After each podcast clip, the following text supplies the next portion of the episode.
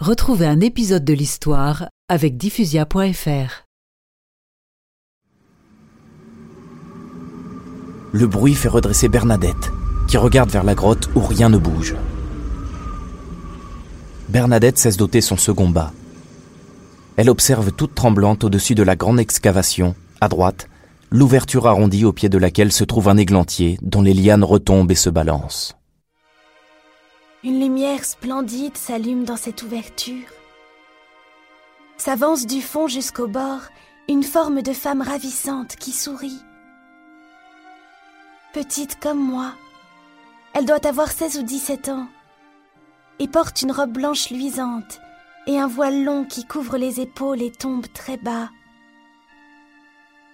Une ceinture bleue dont les pans sont passés l'un dans l'autre enserre sa taille très fine.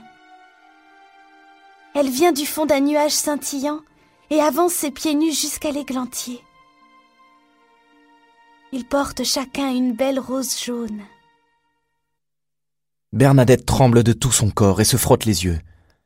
La jeune fille lui fait signe d'approcher, en lui souriant toujours.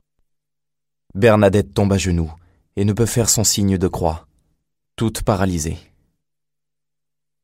L'apparition saisit alors à son poignet gauche un chapelet que je n'ai pas vu, et du crucifix dessine un signe de croix sur elle-même.